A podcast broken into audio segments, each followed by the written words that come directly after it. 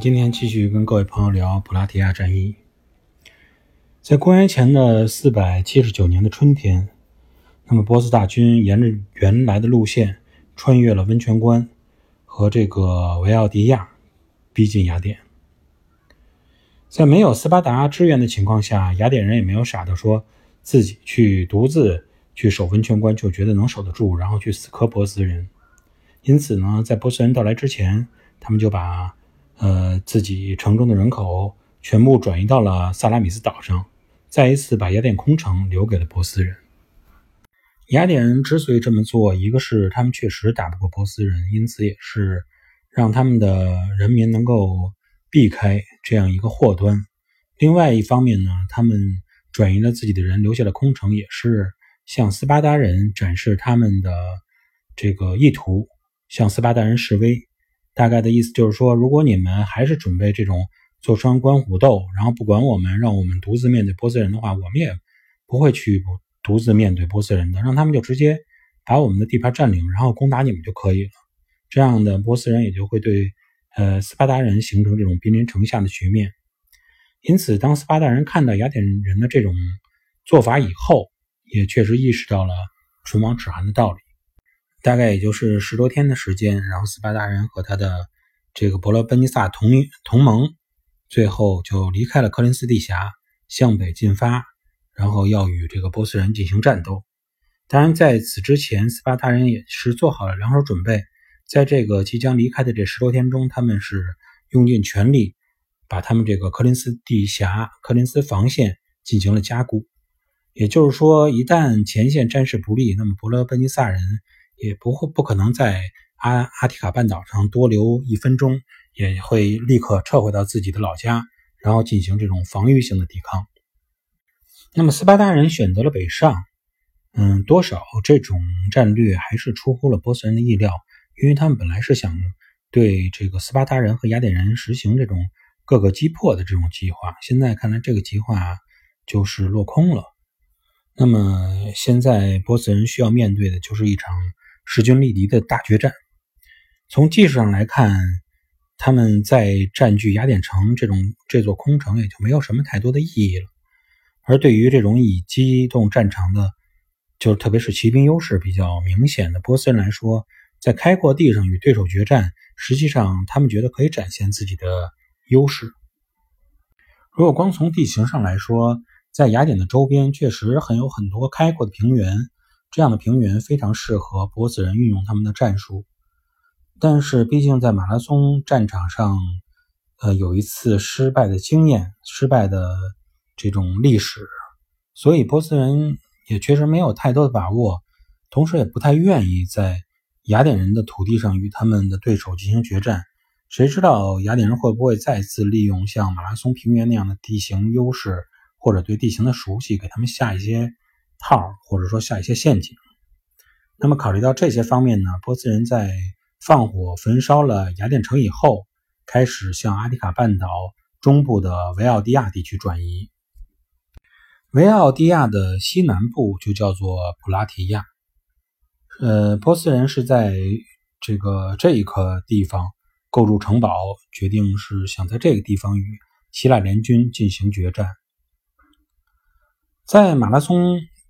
战役的过程中，曾经说到过，雅典人孤军作战的时候，曾经有一个小城邦，呃，对雅典这个军队提供了一千人的援助，与雅典人并肩作战。那么这个城邦就是普拉提亚。当然，战后出于感激，普拉提亚也是获得了雅典授予的他们的公民权。普拉提亚人之所以愿意支持雅典人，是因为雅典人之前也曾经帮助他们抵御过邻国的入侵。所以呢，在这种地缘的位置上，呃，虽然它属于底比斯人的势力范围，但是普拉提亚人并没有像底比斯人那样直接投靠了波斯，而是依然愿意与希腊人并肩作战。普拉提亚这个国家之所以愿意与雅典捆绑在一起，还是基于他们实际上与底比斯有着这种呃比较深的矛盾。普拉提亚的悲剧就在于，他们虽然拥有一条能够独流入海的小河，但这条小河实际上是位于这个阿索普斯大河的上游，而阿索普斯这条大河呢，是为底比斯人所控制的。阿索普斯河呢，这条河它的腹部是比较开阔的，这样呢，就使位于中部的这个控制这条河的底比斯人拥有更多的能够用于农业开发的低地区。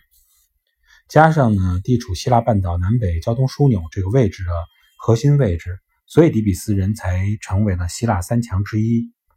而位于阿提卡半岛边缘的这个普拉蒂亚呢，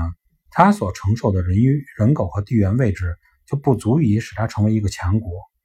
那么普拉提亚的优势呢，就是在于它与雅典所控制的阿提卡大区离得非常近，中间仅仅隔了一座山，这座山叫做塞隆山。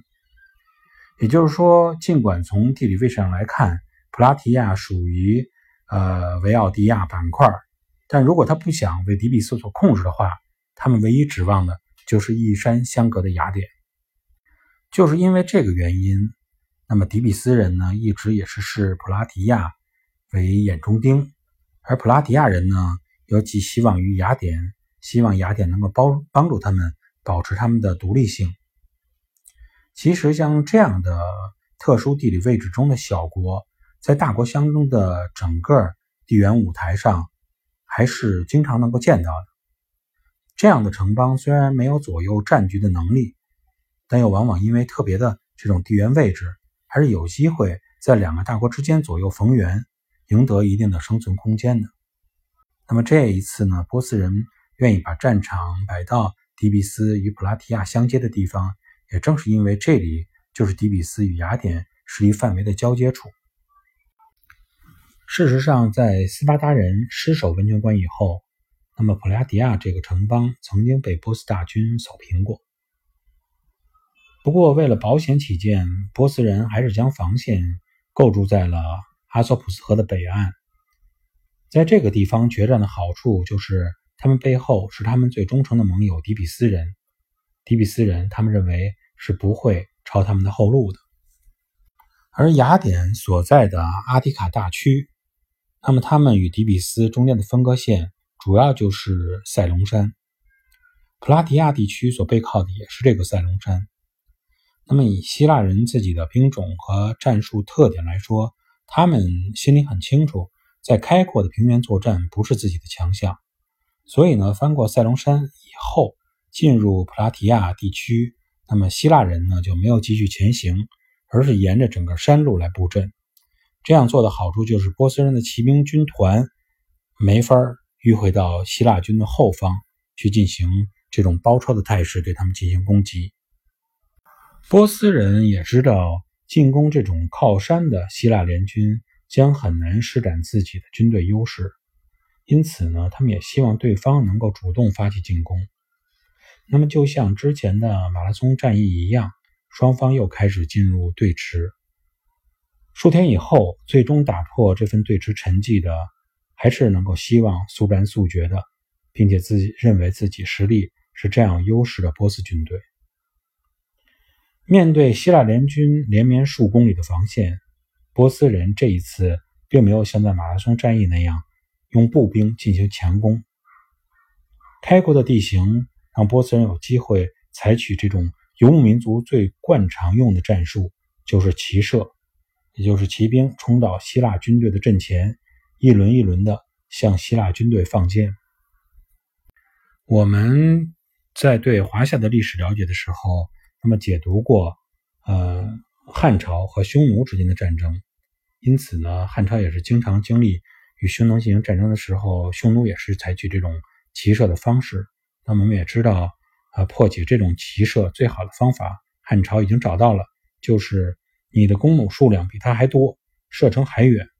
但是不过这个方法呢，希腊人是无法做到的，他们也造不出这样的弓箭。那么当然了，希腊人如果一直是龟缩于山地防线的话，波斯人对他们的实际杀伤力杀伤力确实是有限的。假如说当时的战局一直就这么僵持下去的话，按理说时间和优势的天平更加会倾向于希腊这一边。塞隆山背后就是雅典和伯罗奔尼撒，拥有地利人和优势的希腊联军，不论是说战略上，还是说战术上，以及说后勤补给上，对于他们来说，都能坚持更长的时间，也更加安全。然而呢，波斯骑兵久攻不下的这种局面，让希腊人发现他们也有获胜的机会。